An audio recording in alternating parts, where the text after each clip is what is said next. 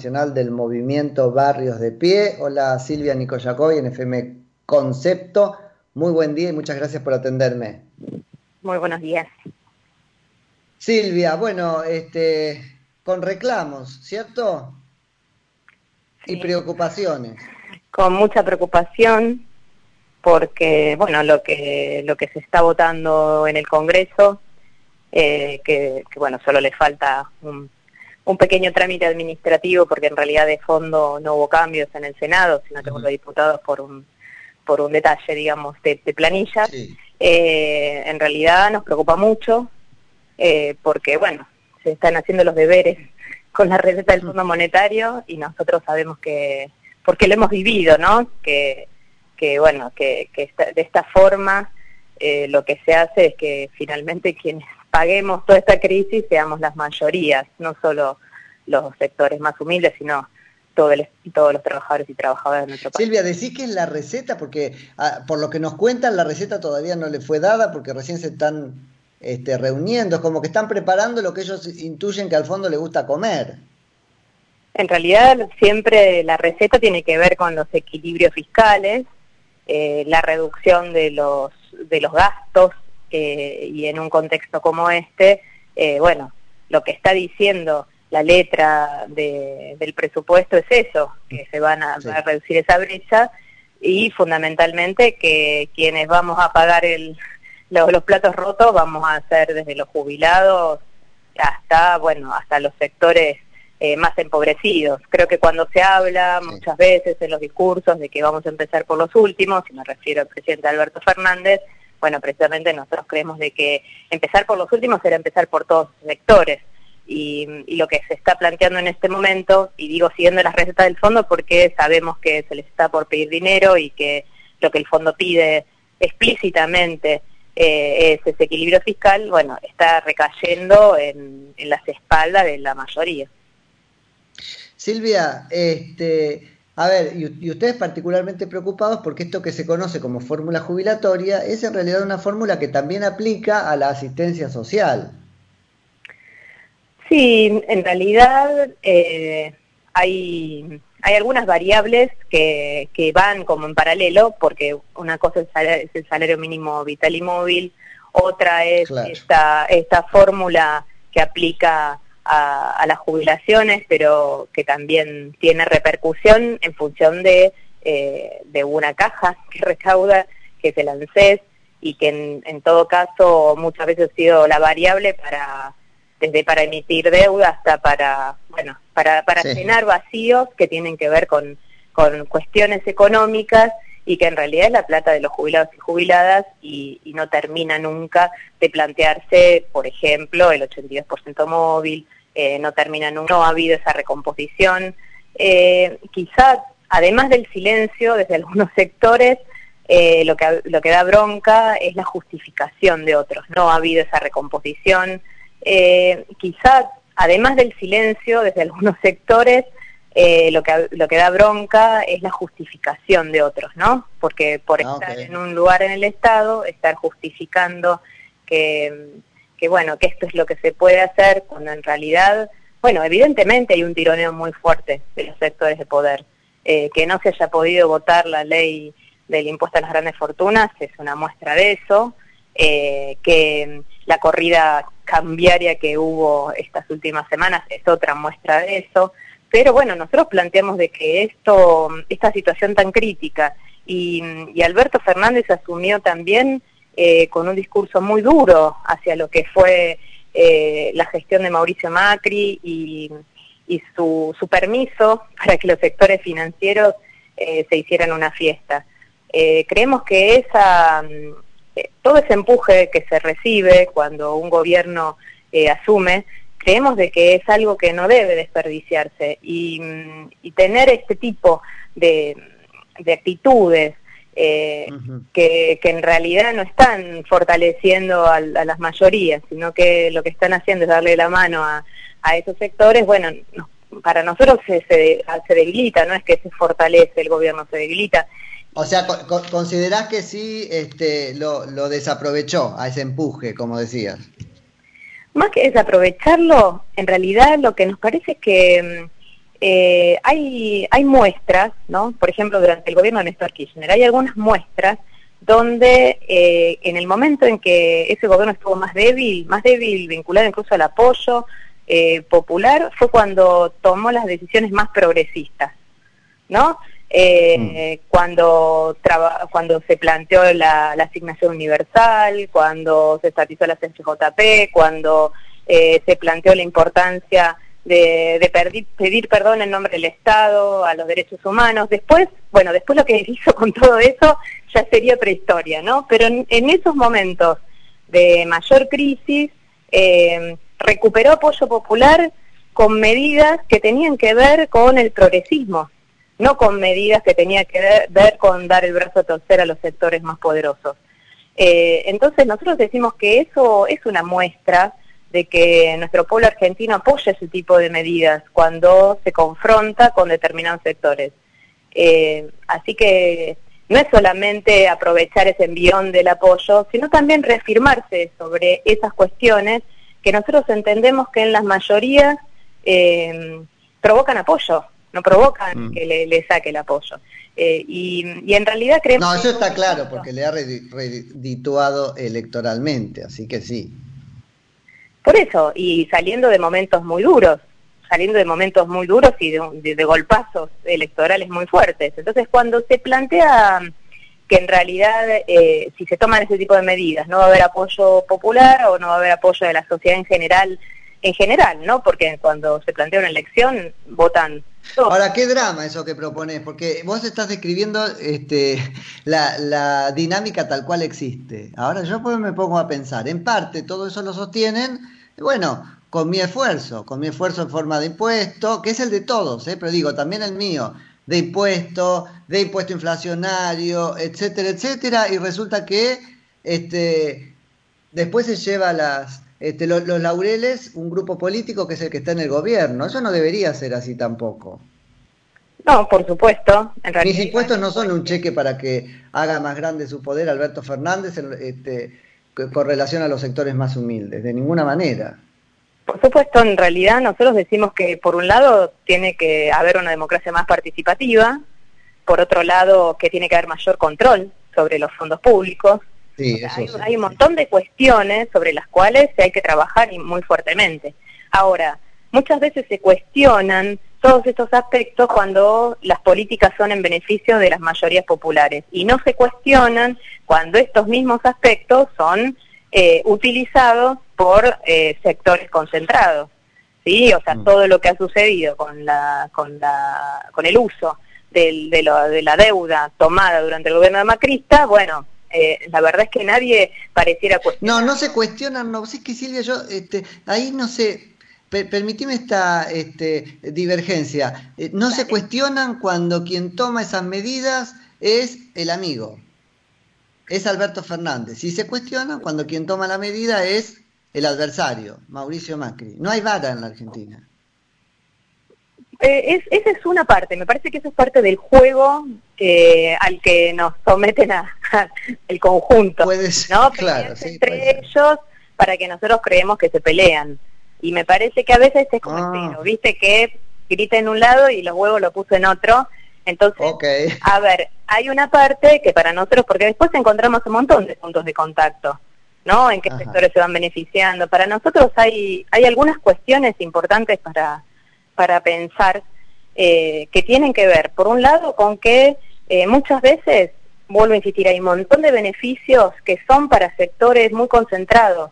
Eh, en el caso de las tierras, por ejemplo, ni que hablar de cómo muchas veces se hace la vista gorda a cómo evaden impuestos quienes más tienen, a cómo hacen compras de terrenos o se les ceden terrenos, se les ceden grandes grandes, grandes, eh, grandes cantidades grandes extensiones.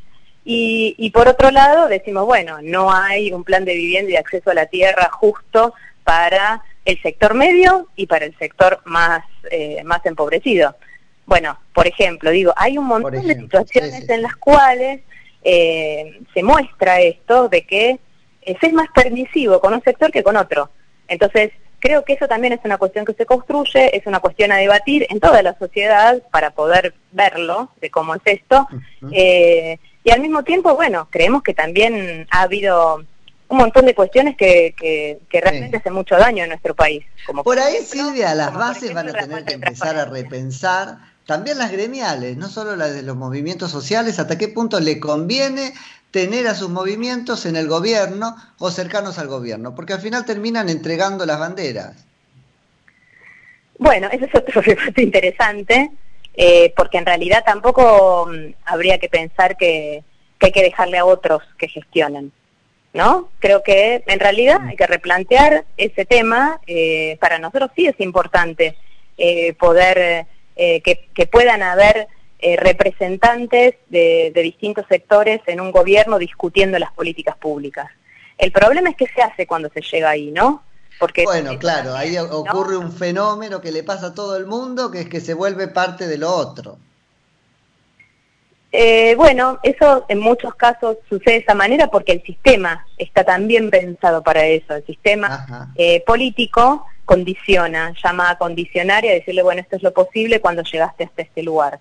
Y en ese sentido, bueno, por eso decimos que el tema de la participación y de la transparencia son dos cuestiones no menores en, la gestión pública y también en la participación, o sea, la participación para eh, demandar esto eh, y, buscar los mecanismos, que evidentemente... No Silvia, qué interesante hacer un acuerdo transversal de sectores sociales por la transparencia. Esa es una preocupación que nos puede hermanar a varios sectores de la Argentina.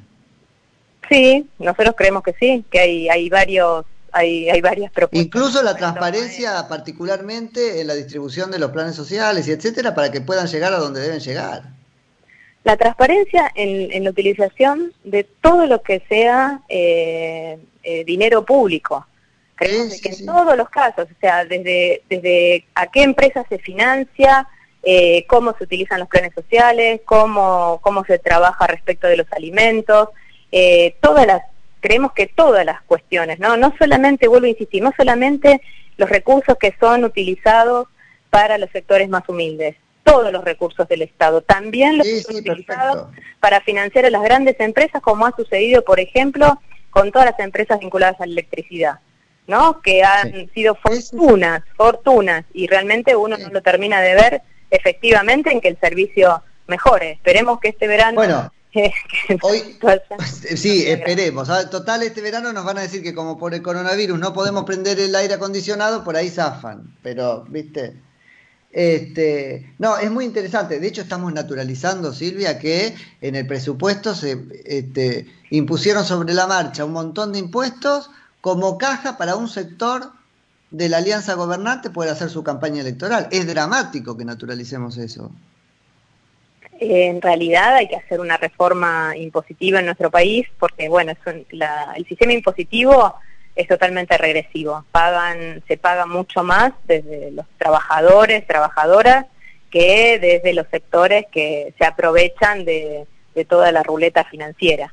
Entonces, por ejemplo, eso es un tema a revisar, que pagan más quienes invierten en la producción que quienes apuestan bueno, ya lo decía la propia Cristina, ¿no? Se la llevan en pala los bancos, bueno, a, relevo de pruebas. eh, digo, entonces, hay ahí una cuestión sobre la cual nosotros creemos que, es importante trabajar y debatir seriamente. Pero todo esto tiene que ver con qué proyecto de país queremos.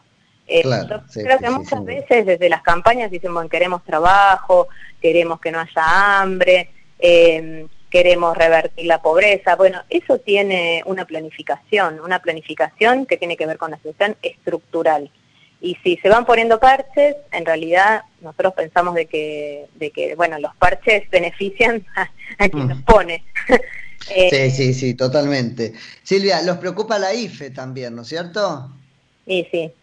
Sí, porque fue, aunque haya sido un ingreso muy, muy pequeño, porque fueron 5 mil pesos mensuales finalmente, eh, o sea, eran 10 mil pesos, pero se, otorgaban cada dos meses. En realidad, eh, para mucha gente fue una, una ayuda eh, muy importante. Y, y, bueno, y que en este momento se esté discutiendo, viniendo el fin de año, que se, se suspende el IFE, o se deja de, pagar el IFE, eh, bueno, realmente es un golpe duro y genera mucho malestar. Ya hay una situación muy difícil, que no se ve una perspectiva de que, de que mejore rápidamente, y bueno, y esto realmente eh, es muy preocupante. Se habla de compensarlo con un este, aumento en las cargas de la tarjeta alimentar, no sé qué te parece eso. A nosotros, nosotros vemos muy bien la tarjeta alimentar, sí le hacemos la crítica y lo hemos discutido con Daniel Arroyo de que eh, debiera llegar a las familias con niños y niñas por lo menos hasta 12 años. Hoy se le entrega a familias con niños y niñas de hasta 6 años. Eh, ah, y nosotros hacemos un estudio respecto de, de, la situación de malnutrición y lo que detectamos es que los mayores niveles de malnutrición están entre los 6 y los 10 años. Entonces, eh, lo que planteamos es que se amplíe porque le llega es, dinero que le llega directamente a la familia. Estamos haciendo en este momento, terminando también un estudio del impacto de la tarjeta alimentaria en las familias. Eh, así que... Ah, después contanos cuando esté, así lo charlamos, porque es interesante. Bueno, a mediados ahora de, noviembre, ya en estos días, vamos a hacer una, una primera, una presentación preliminar y, y bueno, creemos que esa, esa medida fue una medida muy buena eh, nos parece importante. Ahora, una cosa no, eh, no reemplaza a la otra, porque luego insistir, la tarjeta alimentar es para familias con niños y niñas hasta 6 años. El que tiene 7 años, el que cumplió 7 años durante este año, dejó de percibirla. Y no es que mejoró su situación, o sea, es, es una No, no, totalmente. sí, sí, es arbitraria. La...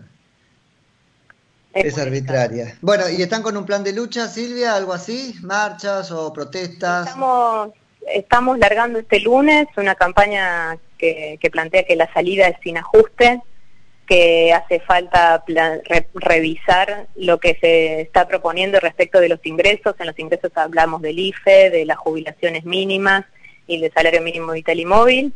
Eh, planteamos también la importancia de volver a revisar la situación respecto a, la, posibilidad de adquirir alimentos eh, porque bueno, con la inflación no se están respetando los precios los precios máximos, no se está no se está controlando efectivamente quienes distribuyen alimentos como debiera ser eh, y se está muy lento en el, en, el trabajo para la producción de alimentos y la distribución en, en ferias de cercanía, que sería para nosotros una posible respuesta. Estamos planteando el tema habitacional, la necesidad de que se, realmente, seriamente, se plantee un plan, un banco de tierras para dar respuesta al déficit, gran déficit habitacional que hay en nuestro país. Eh, bueno, y, por último, planteando el tema del trabajo, ¿no? Eh, creemos de que eh, va a ser muy importante de que se promuevan formas de trabajo que rápidamente den respuesta a la población. En eso nosotros estamos trabajando mucho con las huertas, eh, con la producción en carpinterías, eh, textiles, cuestiones que tienen que ver con el consumo interno y que, y que bueno, ayudan también a tener una perspectiva de trabajo un poquito más rápida para un sector social que está muy castigado. Clarísimo. Silvia, muchísimas gracias y que tengas un lindo día. Muchas gracias a ustedes. Buenos días. Buen día. Silvia Sarabia, que es coordinadora nacional del movimiento Barrios de Pie. Noticias.